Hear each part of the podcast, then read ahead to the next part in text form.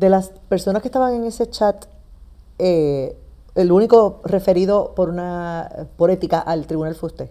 Allí habían varios abogados, igual que yo, del sector privado, que no eran parte del gobierno, y el único referido fui yo. ¿Por qué?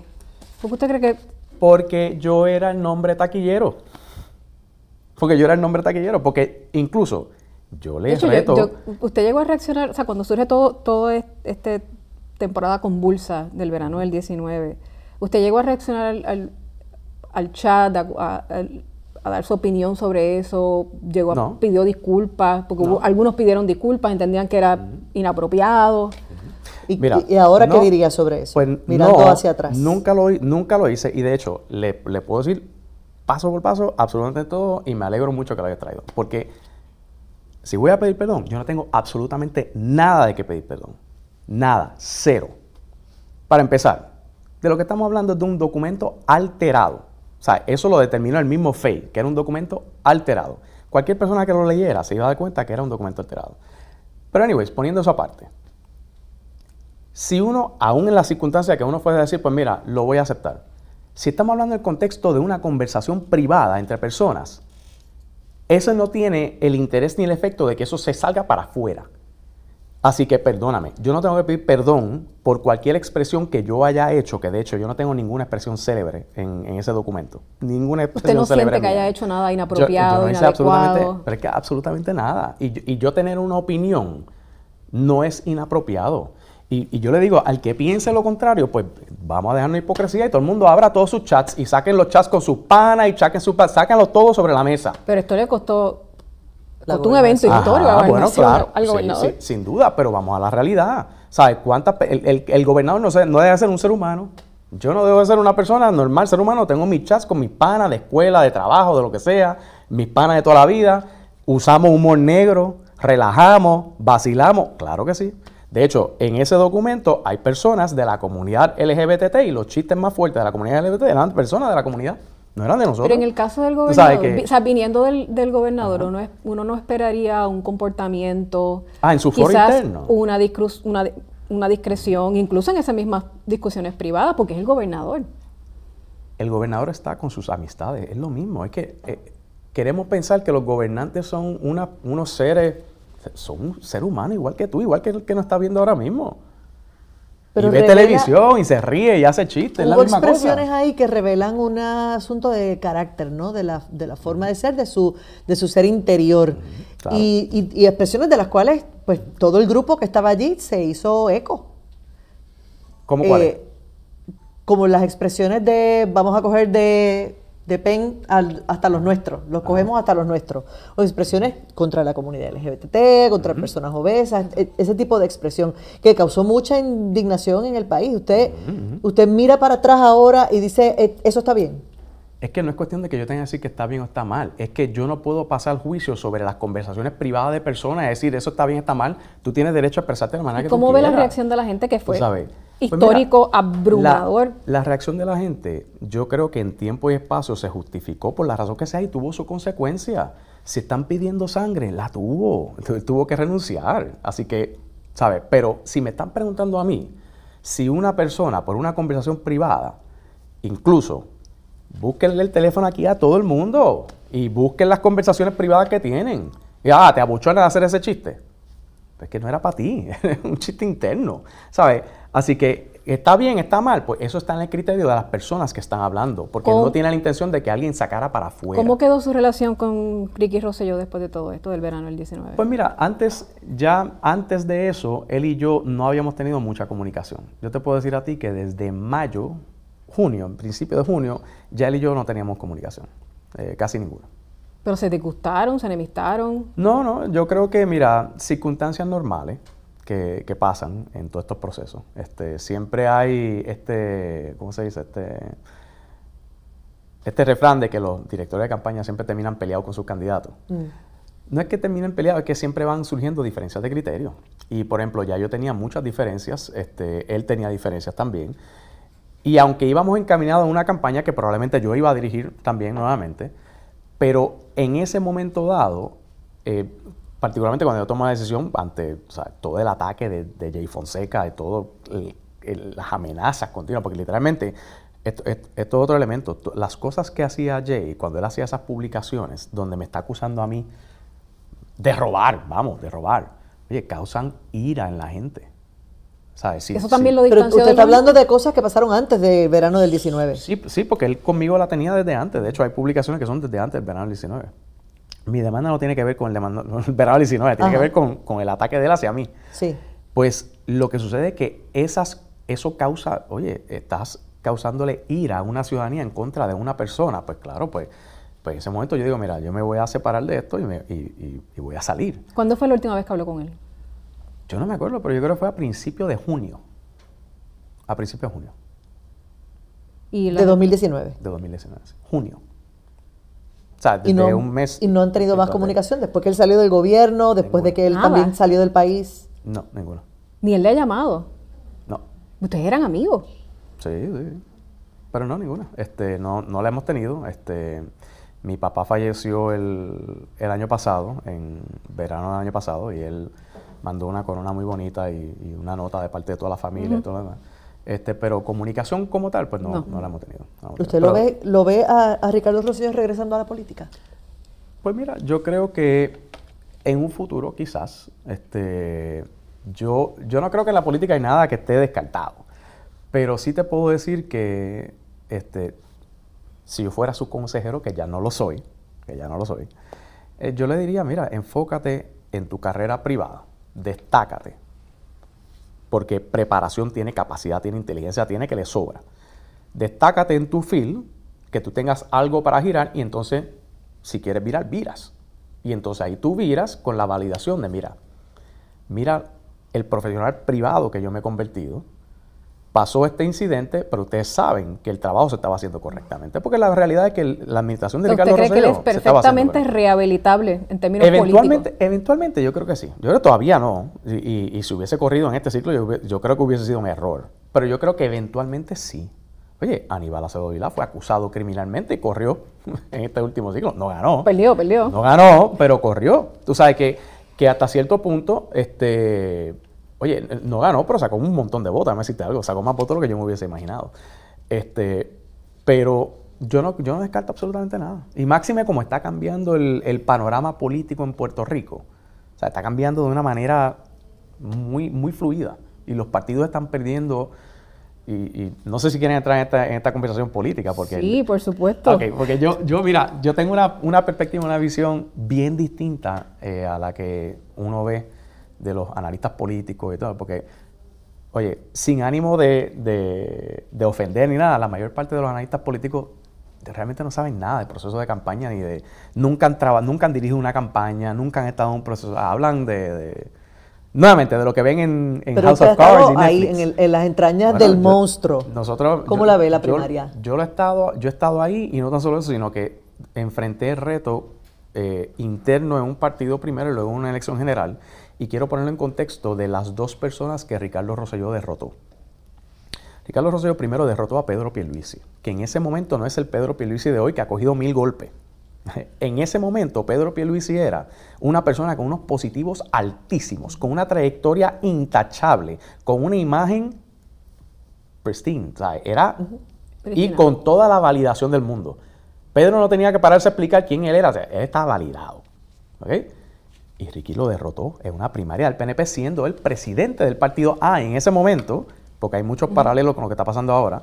Ricky no tenía la maquinaria del partido, Ricky no tenía la mayoría de los alcaldes, no tenía la mayoría de los legisladores. Nosotros no teníamos, el liderato político estaba con Pedro Pierluisi. La mayor fuerza económica estaba con Pedro Pierluisi. Y nosotros lo derrotamos. Y entonces la elección general, oye, ahora les digo yo aquí a base de experiencia de dirigir campaña. En Puerto Rico no ha habido mejor candidato en percepción y proyección que David Bernier. No lo ha habido. De hecho, cuando, cuando yo veía los números de David, a mí me daba cosa. Yo veía a este tipo, Dios mío, unos positivos por allá arriba y es como que, Dios mío, y todo lo que él decía le caía bien a la gente y era como que, wow, ¿cómo vamos a correr esta campaña? ¿Cómo vamos a ganarle a esta persona que tiene esta imagen y esta proyección tan grande? Y entonces la proyección de la esposa era ni decirlo. O sea, Alexandra tenía una proyección y que obviamente todavía la tiene. So, o sea, cuando yo miraba el candidato mío versus lo que yo tenía a otro lado, yo decía, ya, cómo uno hace esto. Trabajo que hacer. O sea, hay un trabajo, que hacer. Y, y, lo que, el mérito quizás que el que sabe el tema reconoce, que Ricky vino a derrotar a Pedro Piluisi y luego a David Bernier. ¿Usted se adjudica esa, esas victorias? Bueno, yo adjudico ser parte. candidato de campaña, o sea, el, director, de, campaña. Yo me adjudico ser parte, claro que sí me adjudico, pero me adjudico el poder hacer una campaña distinta, el poder mirar lo que aquí nadie ve y sobre todo mucha data y mucha ciencia. La política es una ciencia. Y aquí tú tienes que entender las tendencias que están pasando con la gente, con la gente, para poder anticipar cómo se van a comportar. Aquí mucha gente, por ejemplo, cuando van a hablar de encuestas, Ah, la carrera de caballo. Ah, pues ¿cómo está fulano contra Mengano? Eso es lo menos importante. Realmente, ¿cómo está fulano contra Mengano? Es lo menos importante. Es cuáles son las aspiraciones de la gente. ¿Cuál es la visión que tienen de un gobernante? ¿Qué es lo que quisieran? ¿Qué es lo que aspiran? Y cómo tu candidato se alinea con esas aspiraciones. Y si no alinean, esos números nunca van a mejorar. Y ahora que estamos hablando de política, aclárenos de una vez y por todas. ¿Usted está dirigiendo la campaña de, Jennifer o no la está dirigiendo? ¿Está o no está ahí? Me alegro que me hagan la pregunta también. ¿Por qué? Porque como siempre, como yo soy el culpable de todo, este, no, no estoy dirigiendo la campaña de Jennifer González.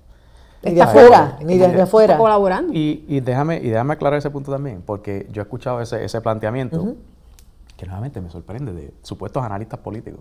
Mira, dirigir una campaña es un proceso bien difícil. Es muy complicado, es tedioso. Desde las 4 de la mañana hasta la medianoche, todos los días. Porque el ciclo de ustedes, los periodistas, es de las 4 o 5 de la mañana. Y ya uno tiene que estar sacando cuáles son las noticias, cuáles son los planteamientos que están haciendo, cuáles son los contraargumentos, preparar los documentos para enviarlos a los portavoces para que a las 6 de la mañana estén en WKQ, en Noti1, en, en Guapa, que ahora es Borinque, en radio, ¿sabes? Para que, para que puedan estar en Tele 11, para que puedan estar en Guapa TV, ¿sabes? Es un proceso bien tedioso. Entonces, si tú te crees que eso es algo que se hace por control remoto, estás no se puede. No se puede. Estás loco. Es estando. Pero los está aconsejando. Es estando. Porque Jennifer dice que ha hablado con usted. Claro, es estando de frente y es difícil. Tras bastidores imposible. O sea, aquí, así que eso es una gran locura. Por ejemplo, a Jennifer González le han preguntado, Elías Sánchez está en su comité de campaña. yo, alguien me ha preguntado a mí, yo me alegro que tú me hayas preguntado a mí, porque alguien me ha preguntado a mí si yo quiero dirigir una campaña o si yo quiero ser parte de una campaña. Mi respuesta es que no. O sea, mi respuesta es ya yo pasé por eso. Ahora, que yo conozco personas, sí, que yo hablo con personas, claro que sí, a cada rato. Llevo desde los 15 años y te, confieso que por accidente, porque en mi familia nadie está envuelto en proceso político, por accidente metido en, en esta cuestión política, este, yo conozco gente, ya, yo cumplí 44 ayer, este, yo conozco gente ya casi 30 años en esta dinámica. Y aunque yo no tuve, tenga que ver con, un nombramiento, pues, esta persona la conozco de hace 20 años envuelto en este proceso del partido, en esta otra cosa, ya uno conoce una trayectoria de 30 años. ¿Y usted conoce gente y le deja caer su consejo? Cuando para lo piden, Jennifer. Cuando lo piden, obviamente. Pero han hablado, ella dice que ha hablado Pero precisamente, vamos a ver lo que ella ha dicho, que, quiero ser inequívoco, quiero ver lo que ella ha dicho. Ella ha dicho que ella ha hablado conmigo, claro que sí. Es, una persona que yo le tengo cariño, le tengo respeto, eh, y sí hemos hablado, claro que sí. Que yo nunca he sido parte de su campaña, nunca le he sido, o la verdad, busquen el récord. Yo nunca he trabajado en ninguna campaña Jennifer González. Y que no estoy en su comité de campaña, tampoco lo estoy el hecho de que yo hable con alguien no me convierta a mí en su manejador, por Dios, es que siguen con lo mismo de que este poder tan extraordinario. Yo hablo. Pero te voy a nombre hizo pero te voy a que Quiquito Meléndez dijera me voy de ah, aquí. Y le quiero pasar unas expresiones del representante porque él dice que usted estaba ahí, que Oriol, el director de campaña, que usted lo llama y usted está dirigiendo eso como calando los hilos de algún lado. Y Quiquito decide, eh, eh, da un cantazo y, decide eh, salir de la campaña. De hecho, hubo un periódico regional que también divulgó unas declaraciones que lo describe como una persona tóxica que no es de fiar, a usted, ¿no? Una persona tóxica que no es de fiar y por eso él decide salir de la, de la campaña de Jennifer pone, González. Pone esos adjetivos, pero la razón que él dice es porque supuestamente en el 2016 él tenía, supuestamente, cuando ganamos las elecciones, él tenía la presidencia de la Cámara amarrada. La tenía planchada y los Y él dice que usted se la quitó. Y que yo se la quité. Es un proceso de 24 horas con unas movidas ahí que yo se la quité. Mira, cuando yo leí eso, yo, ahí me dio una gracia, porque yo no tuve nada que ver con el proceso del caucus de la Cámara. Y eso se lo pueden decir cualquier legislador, entrevisten a cualquier legislador y pregúntenle. Al contrario, cuando nosotros ganamos las elecciones, eso fue uno de los temas que inmediatamente, pues obviamente, yo hablo con el gobernador, yo digo, gobernador, rápido los caucuses. Digo, caucus del Senado, ahí no tenemos nada que buscar. Ese Tomás Rivera Chats tiene eso amarrado, olvídate de eso, ¿sabes? No pierdas tu tiempo ahí. La Cámara, ahí sí, usted puede demostrar liderato. Y el gobernador me dijo a mí, Ricardo Rosselló me dijo a mí, eso lo voy a manejar yo. No te metas tú en esto. Y yo, ok, cool, yo voy a bregar con la cuestión de transición. Él se encarga de esa cuestión del caucus. El día, el día antes, él convoca al caucus y me dice a mí, ya tengo esto cuadrado, para Quiquito. Va a ser presidente de la Cámara. Y yo, ah, ok. Y yo, bueno, eh, y, ya tú te sentaste con todos los legisladores. no, no, pero tengo unos compromisos de unas personas que amarran a otros candidato y esto y lo otro. Y yo, uh, mira, siéntate cara a cara con cada uno. Porque es muchas veces ellos sentándose cara a cara y haciendo el compromiso contigo, después hacen otra cosa. Imagínate si no han tenido el, el mm. factor de, de, te debo esto. Pues, al otro día él me llama. El gobernador me llama por la mañana, el día del caucus, y me dice, no tengo los votos. Tengo un problema, se me olvidaron unos cuantos que no pueden bregar con Quiquito, que no lo quieren, que si esto, si lo otro, vaya. ¿Y usted abogó por Quiquito? Y en ese momento él me pide a mi ayuda. Y en ese momento durante el día, yo abogué a favor de Quiquito Meléndez. Y le conseguí dos votos durante el día. Haciendo gestiones yo directamente, a favor de él. Eso está ahí, yo lo puedo sacar. Yo le quiero poner las, expresiones eh, que hizo el representante en jugando pelotadura para que no reaccione a ella dijo que Jennifer tiene su candidato a comisionado residente. Pero esa no es la razón que provoca mi salida. ¿Qué es la razón que provoca su salida? Dígala. ¿Cómo se lo dice? A Elías Sánchez. pero ellos dicen que Elías Sánchez no está en la campaña, que no está. Okay. juran y yo, yo creo, yo creo que aquí, está por partes, ¿verdad? Yo creo que aquí lo, primero que tienen que hacer es llamar al licenciado Oriol Campos, que es el director de campaña supuestamente, que es quien me dice a mí y me expresa su frustración del esquema que habían planteado y que habían establecido para que Elías Sánchez se sentara con Jennifer a solas por allá para entonces darle instrucciones a él y él ejecutara.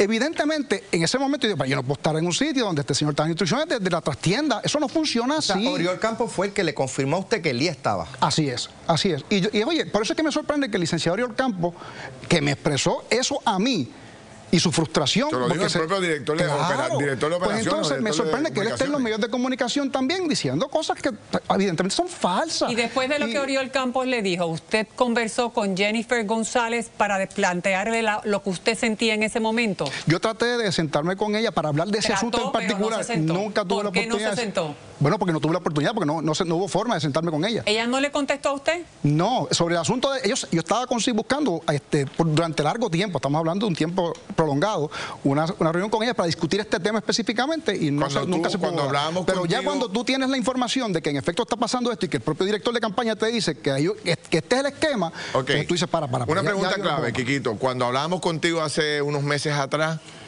eh, tú planteabas que, que, la victoria de Jennifer o, o, ya está bien? Mira.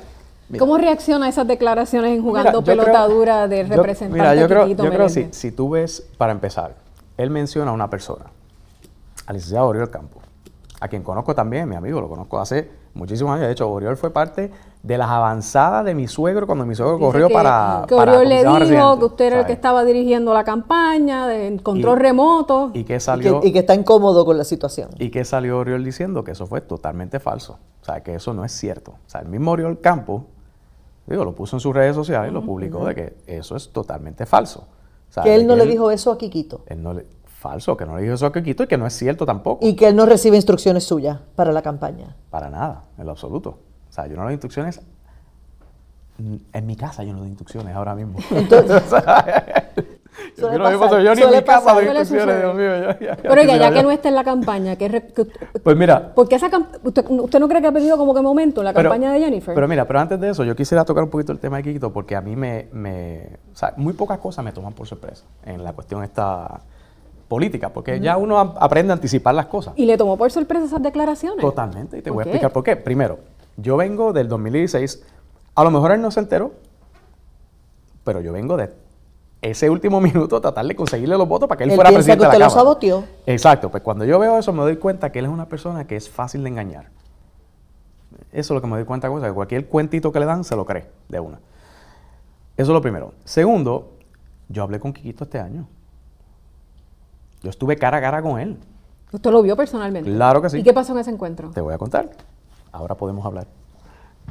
Junio 2023. Cumpleaños de Tomás Rivera Schatz en la casa de don Tomás Rivera Schatz. Tomás me invita. Yo soy muy amigo de él. De hecho, te iba a decir ahorita que si tú hablas con Jennifer, yo hablo con Tommy semanalmente.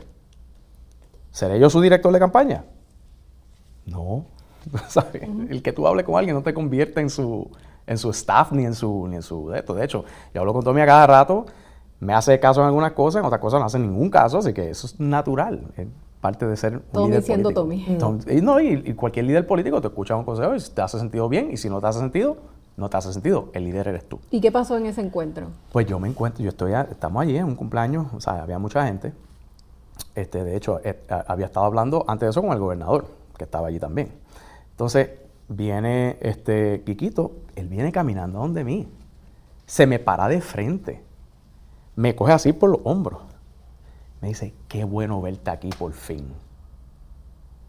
Qué bueno verte aquí. Tú no sabes la falta que tú haces. Tú no sabes lo contento que yo estoy de verte. Y yo, pues, fantástico, tío. Yo nunca he tenido una relación así extraordinaria con Quiquito. O sea, lo, lo conozco y ayudó en campaña en varias cosas, pero no era una relación así de nos llamamos todos los días, lo demás, pero y, y deseando no, era de amistad. sí, no, de amistad. Una relación de amistad. Y, pero allí, eh, qué bueno, y veo tus nenes, que qué lindo se ven en redes, que si tu familia, que si esto, me alegro tanto, y él estaba allí con su esposa, y ahora, en esta vuelta ahora, pues yo va a ser importante que tú estés ahí, ¿no? Sí, fantástico. De hecho, habían varias personas que estaban alrededor de nosotros, así que esto es algo que yo puedo... de esa conversación? claro que sí. Se le está dando la bienvenida al como de vuelta al partido, al ruedo. Sí, no, y, de tan contento y tan alegre y mirándome a los ojos. Y un abrazo grande. Y después, dos meses después, salió con esto. Eso a mí me dio como que... ¿Qué es esto? Pero ahí es que uno se da cuenta también, aquí hay otro tipo de negociaciones. Y después tú ves que apoyó al gobernador. Ahí se dio otra negociación de otra índole y en esta dinámica se dan. Ayúdame con esto, ayúdame con esto, y yo le ataco a esta con esto, y hago esto con esto. Y yo lo que digo es bien lamentable porque demuestra el carácter de la persona. O sea, yo por lo menos soy una persona, yo no puedo ser hipócrita. Yo soy, pues, oye, si, si, si tú me caes bien, me caes bien. Si me caes mal, me caes mal. Y yo no voy a tratar de, de forzar algo. Pero entonces una persona que es capaz de hacer eso, de venir a donde ti... O sea, Quiquito Meléndez es un hipócrita. Bueno, ante mí ha quedado como un hipócrita, claro que sí. Esa es una buena manera de ponerlo. Porque yo no me pararía nada, jamás en la vida frente a una persona a decirle que, que, cuánta alegría de verte y me alegro tanto y, tú eres tan bueno, esto, lo otro, y después parece hacer eso. Yo no podría hacer eso en mi vida, ¿sabes? Y de hecho no confiaría en nadie que haga eso. O sea, que yo creo que e, es bien lamentable, pero él, ha entendido que su juego político es ese y atacar a la persona con quien él se quería juntar, que era con Jennifer, este, para él lograr su objetivo, que aparentemente pues, ser comisionado residente. Este, pues fantástico, el mejor de los éxitos. ¿Y, sobre la primaria? Sobre la primaria entre Jennifer y Pierluisi, ¿cuál es su parecer? Pues mira, yo creo que vamos a una primaria que va a ser muy atípica en el sentido de que hay dos vertientes que tú lo puedes mirar. ¿okay? Tú lo puedes ver como que es una primaria interna del PNP. Ah, pues es una primaria de los PNP y los PNP lo van a resolver. Lo que pasa es que en Puerto Rico está ocurriendo un fenómeno desde hace años, que es, eh, yo lo veo como un, estoy buscando la palabra en español, pero como que un, eh, ay, ¿cuál es la palabra? Como que se están eh, dissolving, como que la... Desintegrando. desintegrando. los partidos políticos realmente están en franca descomposición.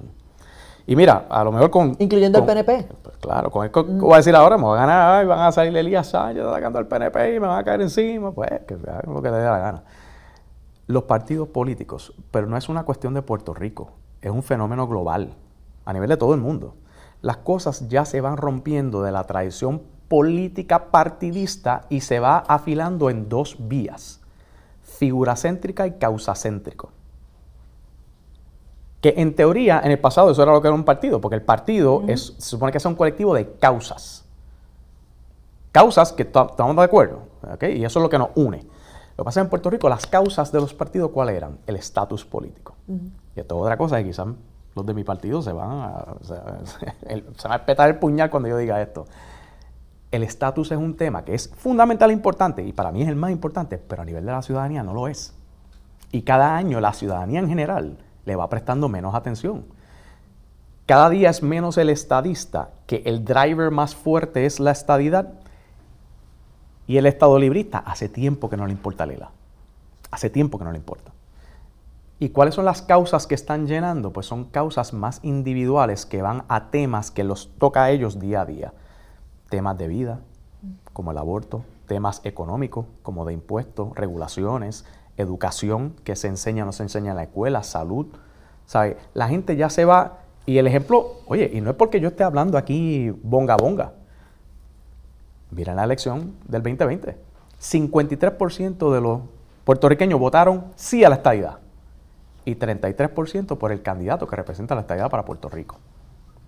O sea que 20% de la población estaba dispuesto a decir yo soy estadista, pero estoy dispuesto a apoyar a un candidato que va a operar en contra de la estadidad. ¿Por qué te está diciendo eso? Que el tema del estatus ya no es lo que está moviendo a la gente. Hay estadistas que no tienen problema en votar por Proyecto de Dignidad. Hay estadistas que no tienen problema en votar por Victoria Ciudadana. No tienen problema en votarlo. Y el reto que tienen los partidos es que como han querido ser tan cuidadosos en asumir posturas, pues están erosionándose porque ya no representan causas. ¿Pierluisi ya no representa causa alguna? Estoy hablando del macro de, la, de los Pero le pregunto directamente, en el caso del gobernador. El gobernador tiene unos retos que la gente lo está percibiendo así. Y te hago la referencia con la encuesta Nuevo Día, que salió ahora. Mira los negativos que él tiene. Unos negativos espectaculares. O sea, unos negativos dramático. Casi 60% de la población lo ve de manera negativa a un candidato.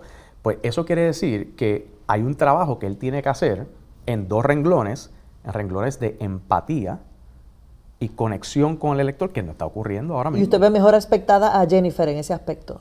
Bueno, los números lo enseñan ahí. O sea, ella sale con unos pero, Pero usted con su experiencia que tiene en campaña política, ¿cómo la ve? yo veo que Jennifer... ¿Usted la favorece a ella? Tiene Jennifer...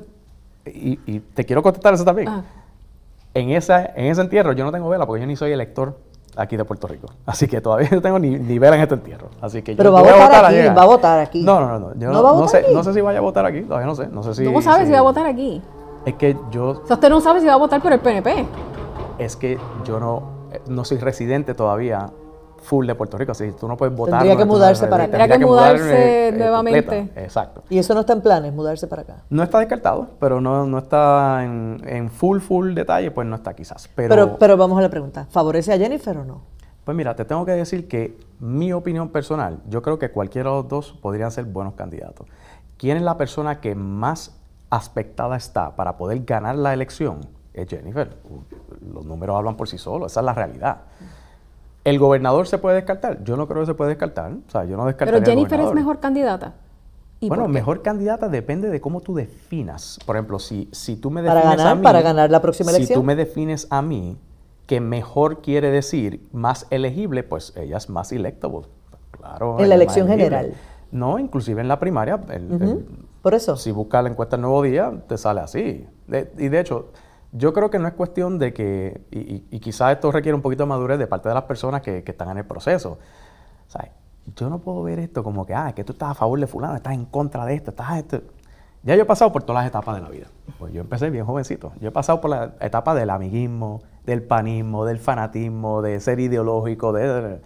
Ya uno llega a un punto que yo, uno llega a entender, mira, cómo es que mejor se logra los objetivos macro que se quieren y cómo se ganan estos procesos y tú tienes que poner tu mejor carta de frente. ¿Y te entiende que la mejor carta que tiene el PNP es Jennifer? En este momento, a base de los números, la mejor carta es ella. ¿Y Jennifer se gana a los potenciales contendores de los demás partidos? Bueno, yo creo que lo vieron en la encuesta del Nuevo Día. ¿Incluyendo la alianza? Incluyendo la alianza, y tengo que decir, mira, que... ¿Cómo usted ve eso de la alianza? Pues mira, te tengo que decir que bien curioso, porque ahí yo le tengo que dar mucho, eh, ¿cómo te digo? Mucho reconocimiento a Juan Dalmau. Porque yo creo que Juan Dalmau le ha dado la acogida del siglo a Victoria Ciudadana. Y le voy a explicar por qué. Victoria Ciudadana, si tú vienes a ver el tren, los que venían en alta era Victoria Ciudadana. ¿Sabe? Con Alexandra Lúgaro le dio un impulso brutal, los ubicó en el mapa, los posicionó a ser la segunda fuerza en San Juan. ¿Sabe? Eso fue el trabajo que ella realizó, conjunto con todo el mundo, con Manuel Natal y, todos ellos. Si tú vienes a ver a través del, del cuatrenio, Victoria Ciudadana, y yo he visto data que conflige un poco con lo que el Nuevo Día presentó, yo he visto data que demuestra que estos movimientos sí han crecido mucho más de lo que salió publicado en el periódico. Este, a nivel isla. Pero hay un fenómeno donde no ha ocurrido, donde echaron para atrás, y es en San Juan. Y es el factor Miguel Romero. Miguel está haciendo un trabajo tan extraordinario que ha desinflado a esos movimientos y les ha quitado la potencia que tenían en San Juan. Pero a nivel de la isla, ellos han estado creciendo. usted le ve posibilidades. Pero mira por dónde voy. Donde Victoria Ciudad más impacto podría tener es Isla. Y ellos entregaron la isla a Juan Dalmao. Y entonces se van a concentrar en San Juan, donde yo les auguro que van a tenerla muy difícil para ganar San Juan. Mientras que a nivel isla, eh, aspirando quizás a una posición estatal, podrían haber entrado y, ganado más posiciones. Pero le cedieron ese paso al PIB. Este, de que pueden competir, yo creo que, oye, en la elección pasada ya vieron que pueden competir. Y pueden seguir creciendo. Porque si tú sumas todos esos movimientos, que es difícil, pues, le faltaría dignidad. ¿sabes? Juntar dignidad con victoria ciudadana el PIB, eso, eso está muy difícil. Pero si se diera, bajo un supuesto teórico, pues ahí tú tienes un 30%. El gobernador ganó con 33. Está cerca. están ahí, ahí. Y, y si esta erosión de los partidos continúa, porque los partidos ya no representan causas y la gente sigue migrando a donde las figuras que sienten que representa lo que yo pienso, pues, oye, yo no descarto nada. En, varios ciclos aquí puede pasar. Esa alianza Ha, ha, podido capitalizar y ha podido entender eso que usted decía al principio, que se trata de causas, de quién piensa como yo y quién representa mis valores. Y no necesariamente el aspecto ideológico del estatus. Y no necesariamente el estatus. Y ahí es donde están girando fuerte, que, que incluso no hay nada incompatible con un partido que representa un estatus, como lo es el PNP o como es el Partido Popular, asumir causas. De hecho, eso es lo que deberían hacer. Y, y no hay nada incompatible con eso, pero en cierto punto lo han abandonado por no crear controversia. ¿Por qué? Porque el, problema de muchos, muchos líderes a veces es que no quieren, no quieren crear controversia. Pero es que tú tienes que amasar una masa crítica. Entonces, ah, yo no quiero tocar el tema del aborto porque voy a enajenar a un sector. ¿Eh? Voy a enajenar a un sector. Ajá. Y dejaste fuera otro sector. No voy a asumir esta causa, causa de educación porque entonces voy a molestar a esta gente. Bueno, pues entonces tampoco vas a contestar a la otra gente. Si quieres estar siempre en medio, en neutro, para no ofender a nadie, pues entonces se van levantando estos grupos que no tienen miedo en decir, yo creo en esto, como lo está haciendo ahora mismo la senadora Joan Rodríguez Bebé, que se dice, yo represento esto. ¿Y qué está pasando? Está ganando apoyo. ¿Sabes? Porque en la vida, si tú quieres ser líder, nadie es líder con el 100%, que eso es algo que, también tienen que entender. Se gana con el 50 más 1, ¿sabes? Y en algunos casos con el 33. ¿Sabes?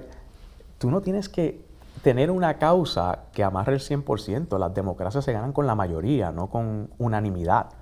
Así que en ese sentido, yo creo que los partidos tienen que volver a establecer qué es lo que representan. El PNP está todavía en mejor posición porque la estadía es algo real, es concreto, es, hay 50 ejemplos y, tú puedes señalar Pero en el caso de Jennifer, ¿qué estaría diferente? Se criticó muchísimo cuando anunció finalmente su candidatura con Hermes Román, que no había mucha gente, que era una calle estrecha, y realmente no había una multitud de gente. no sabemos qué pueda pasar en el futuro. ¿Usted haría cambios en esa campaña? Bueno, las la campañas, y yo voy a ser bien cuidadoso en esos señalamientos, ni a ella, ni al gobernador, ni a nadie. ¿Sabe? ¿Por qué? Porque yo creo que cada cual corra su proceso. Este, ella sí le hace falta mucha organización, le hace falta estructuras. O esto es correr procesos de campaña es tan complejo como uno realmente llevar a cabo una ejecución gubernamental. Y tú tienes que estar organizado y tener tu estructura y tener tu equipo. Y no puedes, no puedes quitarle el valor que puede tener eso. Porque las campañas son cosas que corren independiente al candidato. Y eso es algo que muchos no entienden. Pero ahí puede perder la elección. Claro, totalmente. Si no tiene organización y oh, estructura. Total, totalmente. Por mejor cantidad Totalmente. Oye, en este momento ella puede tener los mejores números del mundo, el gobernador no tiene los mejores números del mundo, pero él sí tiene la estructura. Y tiene toda la estructura tradicional, histórica del PNP, él la tiene. Sí, y eso es lo que hace este proceso, que tú no puedes decir, esto, esto ya está. Pero de que ella está mucho mejor posicionada, pues sí. Ahora, si ella logra montar su estructura, si ella logra ejecutar un equipo de trabajo que pueda coger todo ese apoyo positivo que ella tiene, es una fuerza que no se puede negar. O sea, esta primaria va a ser muy interesante en ese sentido, porque tienes a una que tiene, en teoría, el apoyo numérico versus el otro que tiene toda la estructura. Eso es lo importante entonces en, este, en esta contienda. Probablemente también yo lo veo de una manera muy distinta a como otros lo ven, porque yo creo que en esta primaria va a votar una cantidad extraordinaria de electores. Yo creo que va a votar mucha gente. ¿Gente fuera del PNP? ¿Va a entrar en la primaria del PNP? Yo creo que gente fuera del PNP. ¿Motivado por quién? ¿Por Jennifer? Motivado, sí, en parte motivado por ella, pero yo creo que también motivado por lo, este mismo dissolving o, de, emprendimiento de los partidos. Tiene personas en transición y hay personas populares tradicionales que cada día te dicen, mira, yo soy estadista, soy PNP. Y esa gente van a ir a votar en la primaria porque ya se sienten que son estadistas. O sea, ya, ya transicionaron y asumen que van a ser PNP. Igual hay personas que si tú encuestas ahora mismo, pues pueden que te digan, yo soy afiliado al Proyecto Dignidad. Pero te dicen, pero mira, pero soy estadista. Mm. Y podría votar en la primaria del PNP. Y al final del día es naturalmente qué te llama más la atención a ti como lector. Y, este es el ejemplo que yo le pongo a todo el mundo. Tú pones eh, dos carteleras de boxeo. Por un lado tú tienes a Jesús Manuel contra Juan Zaragoza y por el otro lado tú tienes a Jennifer González contra Pedro Pierluisi. Y esta apuesta que esta primaria va a generar muchísimo más interés. Claro, totalmente. Esos son dos heavyweights, headliners. O sea, esta es la, la cartera secundaria. Tú, ves todas estas carteras de boxeo, tú ves que las, las previas está todo vacío. Y entonces cuando llega la principal y todo el mundo está ahí, pues Aquí va a pasar algo muy parecido. Yo creo que va a haber mucha gente que va a ir a votar y, trascendiendo más allá la línea del PNP y, otra cosa, y van a votar por la persona. Y yo no descartaría también al gobernador que, que mejor les convenza a ellos, en términos generales, de que son las personas que representan las causas y el mejor interés de Puerto Rico. Pero el gobernador tiene unos retos, tiene unos negativos espectaculares. Mira, el Nuevo Día no siempre publica todas las preguntas. Yo les voy a, les puedo suplir. Eh, ellos, en su versión print, no siempre incluyen todas las preguntas, pero ellos publican el cuestionario. Ellos publicaron el cuestionario. Y hay dos preguntas que ellos no publicaron, que son muy importantes, que son preguntas que le hicieron a la base del PNP. PNP base. Si esta persona resulta electa en la primaria, ¿cuán probable es que tú votarías por él en la elección general?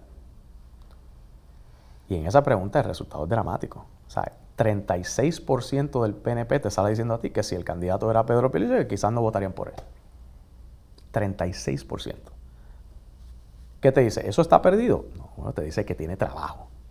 tiene trabajo que hacer. Y son cuestiones de carácter y yo lo adjudico mucho más al tema de empatía.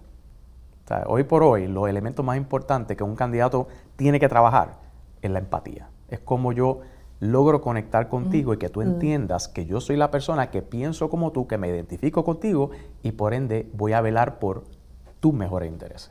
Antes de concluir la entrevista, quería una reacción suya, porque hace tanto tiempo que no habla públicamente. Eh, pasa el verano del 19, comienza un nuevo cuatrenio y empiezan un sinnúmero de cantazos y arrestos alcaldes del Partido Popular, del PNP, de aquí de Guaynabo, donde estamos grabando esta entrevista, y surge una figura que ahora es muy conocida, para todos nosotros no lo era, que era Oscar Santamaría. ¿Cómo usted ve todo esa, eh, todos esos arrestos? Eh, de hecho, Ángel Pérez está próximo incluso a ser sentenciado.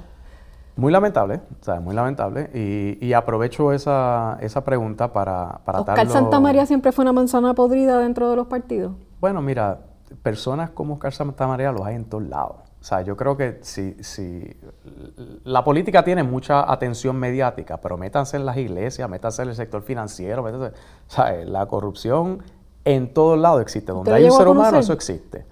A Oscar Santa María lo conocí hace muchos años atrás. Este, nunca, nunca trabajé nada con él, nunca colaboré nada con él.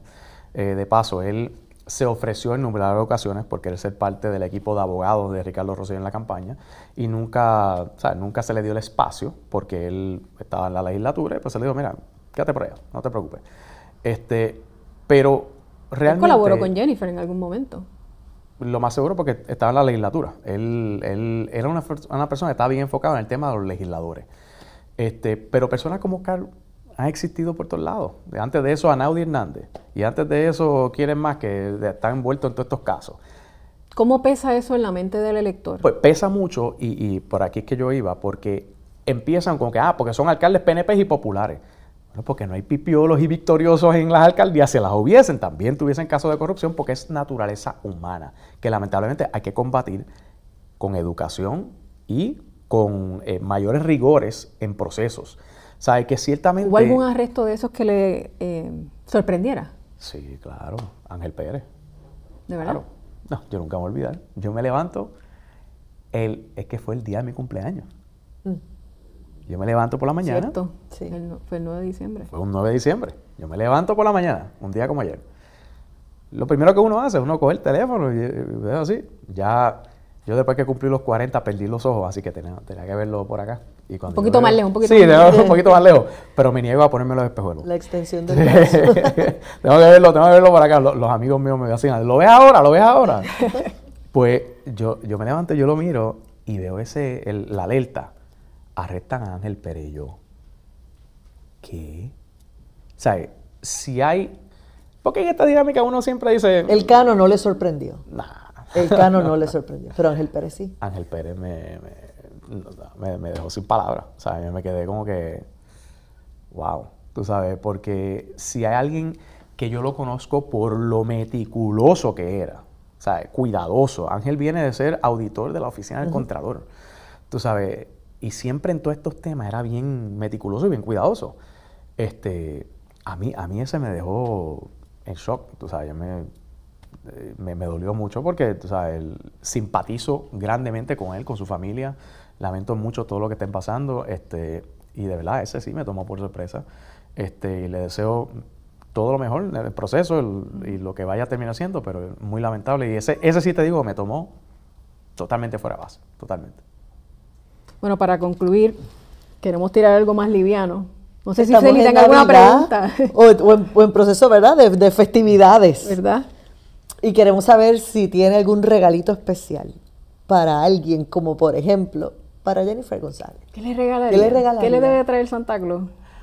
Santa Claus le debería traer a Jennifer, aparte de la ropita para los gemelitos, cositas bien lindas y todas las bendiciones que, gracias a Dios que, oye, que en la parte humana, qué buena que, se le dio, porque ella siempre había querido tener su, familia y, que Dios los bendiga en ese sentido.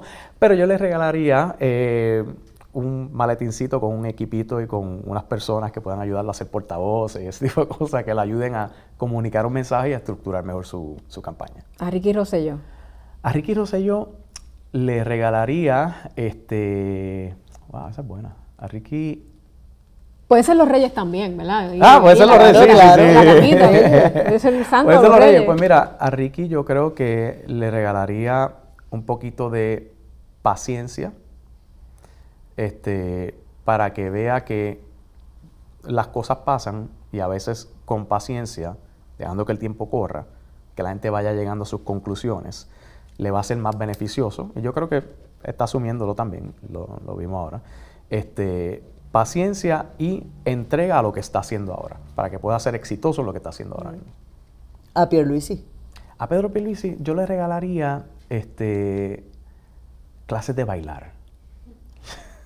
¿Cómo? ¿Clases de baile? Clases de, baile. no, no, no, Me vacilado, Para, para que en la campaña. Sí, es, es, notorio, es notorio. Es notorio, pero esos bailes, Dios mío. Este, pero no, no, pero eso fue broma. Pero este, yo creo que yo le regalaría quizás eh, algunas sesiones de él poder conectar mejor lo que está haciendo y lo demás, eh, de manera que pueda conectarle tú a tú con una persona.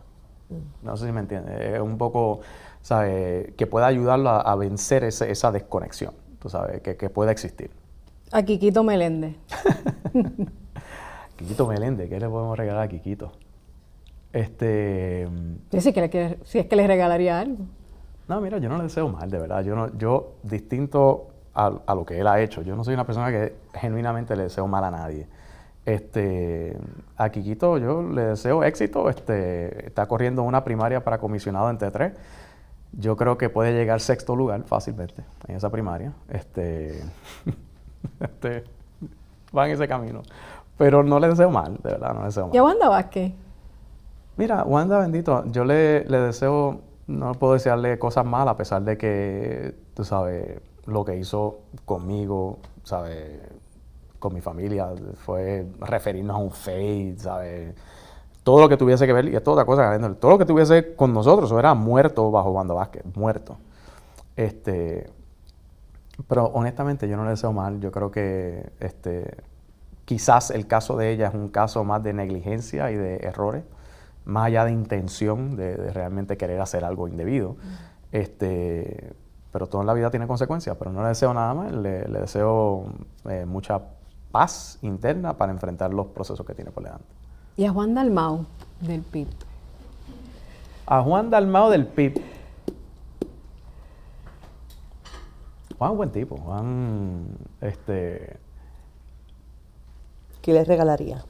Yo le regalaría el libro para que lo oriente y lo guíe en el, en el camino hacia la estabilidad para Puerto Rico, para que, para que sus talentos y sus capacidades las ponga en función de algo que pueda tener éxito y que pueda tener la relevancia que quiere. Eso, está, difícil. eso está difícil, pero, yo no creo que es imposible. yo, no creo que, yo no creo que es imposible. Mira, la, la Biblia dice que milagros más grandes que los que hacía Cristo se verán en los últimos días, así que tú nunca sabes. Bueno, ¿algo más que quiera añadir que no le hayamos preguntado? Bueno, mira, de verdad que de, mi parte, yo creo que hay, hay muchas veces hay un, una, una, opinión y una crítica muy fuerte a las personas que se, que se, que se aventuran. ¿Usted cree que algún día usted se va, va a lograr sentirse reivindicado? Honestamente, eso a mí no me llama la atención. O sea, yo no estoy haciendo nada por sentirme reivindicado. Yo estoy haciendo lo que estoy haciendo en función de, primero, reparar un daño que me causaron, porque realmente me causaron un daño económico, personal, familiar, de todos los renglones habido por haber. Y fue un daño malicioso, intencional, de una persona que para mí es una mala persona. O sea, Jay Fonseca para mí es una persona genuinamente mala en su, en su foro interno. Y por eso tú lo ves con todas esas crisis que él tiene, emocionales, existenciales y de apariencia física y todo lo demás, eh, por, por porque no es conforme ni con sí mismo. O sea, es una persona de malas intenciones que, decidió coger a alguien para ver cómo lo explotaba económicamente y ver cómo él generaba esta ganancia para él. Y, yo quisiera que eso, eso, nadie más en Puerto Rico lo tuviera que vivir, honestamente. Y que aquí las personas que tienen la responsabilidad de estar detrás de un micrófono, de una cámara, entiendan la responsabilidad que es eso. Tú tienes un deber con reportar la verdad, sí, pero, pero, tampoco puede estar inventando, fabricando, tratando de destruir por, por motivaciones personales. Yo ustedes pueden estar en desacuerdo conmigo, filosóficamente, ideológicamente, decir, mira, pues yo no estoy de acuerdo contigo. Es más, me pueden decir, no me caes bien. Lo puedes decir, eso también es válido. Pero no puedes acusarme de un crimen, ni de un delito, ni decir que tú eres una persona de... O sea, eh, Usted le dice a Ricky Rosselló que le dé tiempo al tiempo, que tenga paciencia, que espere. ¿Eso no le aplicaba a usted? De la misma manera. Bueno, eh, lo pone en contexto de, de él querer aspirar a una posición mm. nuevamente. Mm. Yo no aspiro a ninguna posición. Mm. Así que yo te puedo decir que a mí, yo lo que o sea, pero usted entiende que esa reivindicación que usted está solicitando es, necesaria a través del tribunal. Yo entiendo que es necesaria para no mí hay tiempo que curara ese daño. Es que también es importante para mí como profesional, que sigue construyendo en su práctica y como profesional. Porque aquí ha habido cuestionamiento a mi ejecutoria profesional.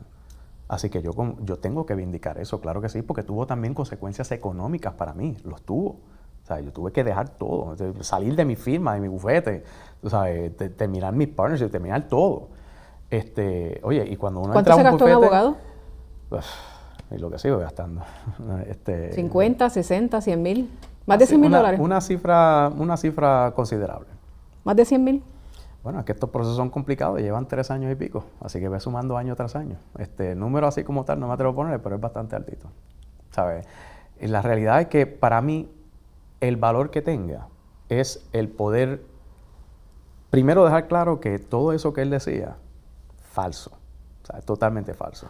Y número dos, yo como profesional he sido y soy una persona transparente, soy una persona que yo no tengo nada que esconder y que nunca he tenido ningún problema en tener este tipo de diálogo con quien sea. Y de hecho, cuando yo voy, yo nunca en ninguna entrevista, hicimos el disclaimer al principio, pero en ninguna entrevista yo he puesto condición nunca de que no pueden tocar este tema, no pueden hablar de esto. Digo, pregúntame lo que tú quieras. Porque yo duermo demasiado de bien y demasiado tranquilo sabiendo lo que yo he hecho en mi vida y las cosas en las que yo he trabajado y he participado que son correctas. Gracias por estar con nosotros y por acceder a esta entrevista por su tiempo. Hasta aquí el podcast de la Unidad Investigativa de las Noticias. Acabas de ver el podcast de la Unidad Investigativa de las Noticias de Tele 11. No olvides seguirnos en las redes sociales y en tu plataforma de podcast favorita.